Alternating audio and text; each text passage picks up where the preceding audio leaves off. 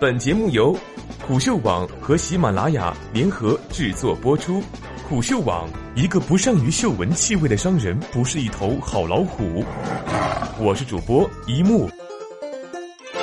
几千万人贫困不是企业家的耻辱。乌镇演讲中，刘强东调侃了一把王健林和马云：“一个亿的小目标和一个月赚几十亿让人痛苦，这些都是人们的卑贱笑谈。”刘强东谈起时却很严肃。中国富到了什么程度？富到了有人说赚一个亿是小目标了，富到了全世界买买买。在这么富有的时候，我国还有几千万人口生活在极端贫困的状态，这是整个中国人，特别是中国已经富起来的我们这些富人的耻辱。刘强东说：“中国还有几千万人生活在极端贫困的状态下，这是我们富人的耻辱呀。”此话一出，我想当时会场一定是充满敬仰。当天晚上，这句话已是媒体传播的金句。毫无疑问，刘强东是极为成功的企业家。只用十几年，京东就把中关村的小摊位变成帝国级的巨头。这样的企业传奇堪称伟大。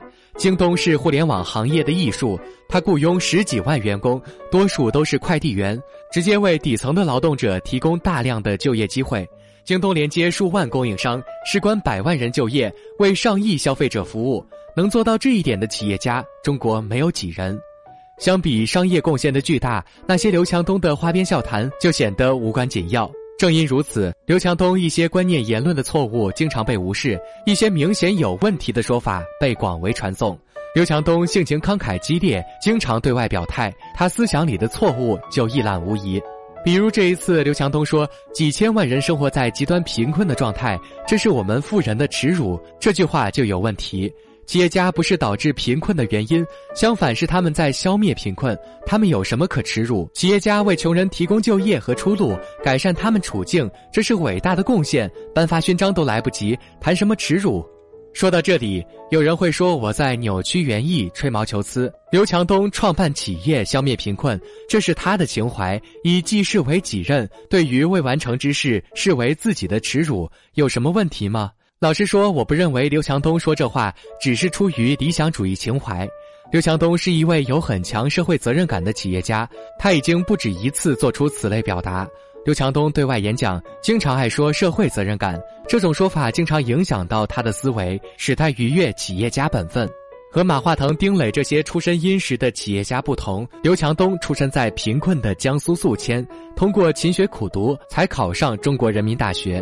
刘强东对贫困有很深感受，他成为企业家后就有一个很特别的特点，他对员工特别好，不管是线上还是线下，刘强东都称员工为兄弟们，不只是口头好，刘强东还愿意拿出真金白银善待员工。刘强东经常到企业基层看，体验快递员的饮食住宿，遇到住宿条件不好的，还会破口大骂。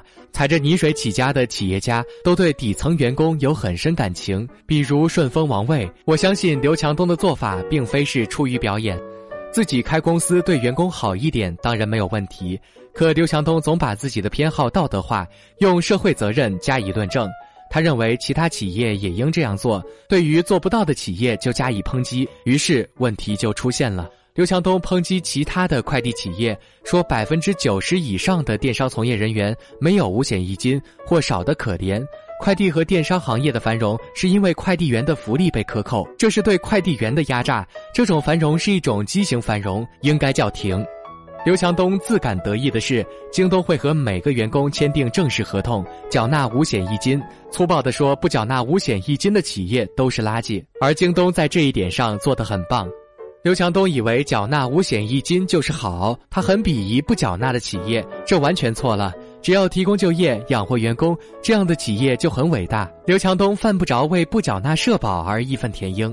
回到演讲中的扶贫话题，刘强东举过很多例子。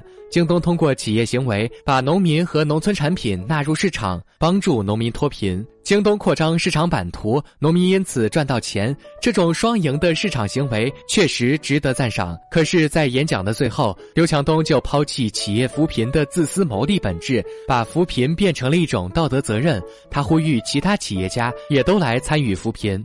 我们每个人都要行动起来。整个中国只有十二点八万个国家贫困人口的新农村。据说中国的亿万富翁、千万富翁超过了一百万。我们可以站起来，用自己的资源帮助这个村，这样中国的扶贫攻坚战在二零二零年一定可以实现。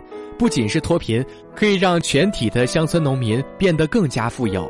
最后，我呼吁全体的企业家可以共同行动起来，不分大小，不分高低贵贱，每个人用自己的努力，齐心协力，在二零二零年实现中国人脱贫，再用五年的时间让全体的贫困人口变得富裕。这样的扶贫呼吁让人很不舒服。京东在贫困一线做生意，这让他产生某种道德幻觉，以为其他的行业远离扶贫大业，缺乏社会责任感。市场是一个各自谋利、造福于众的体系，企业家追求私利就好。扶贫这种事情是自然而然的结果，企业家不应被道德裹挟，不应被哄骗着去认领什么社会责任。非要说企业家有什么责任，他们的责任只是为股东创造利润。为了创造利润，不断扩大经营，创造更大价值，这就是企业最大的行善。扶贫什么的只是顺便的结果，企业家不应被挟持着抛弃追求利润的目标，大谈社会责任，把慈善当成赎罪劝善的方式。企业家没有原罪，无需被自身的富裕心灵折磨。富人已经使世界美好，没必要自己都感到耻辱。美国哲学家安兰德就一直在倡导这样的精神气质。兰德把企业家视为擎天巨神阿特拉斯，维持着这个社会的繁荣。他鼓舞企业家要自尊自豪，而不是处处惭愧。要知道，一旦连企业家自己都觉得亏欠社会、负有责任，各种形形色色的掠夺和寄生就会理直气壮地缠绕上来。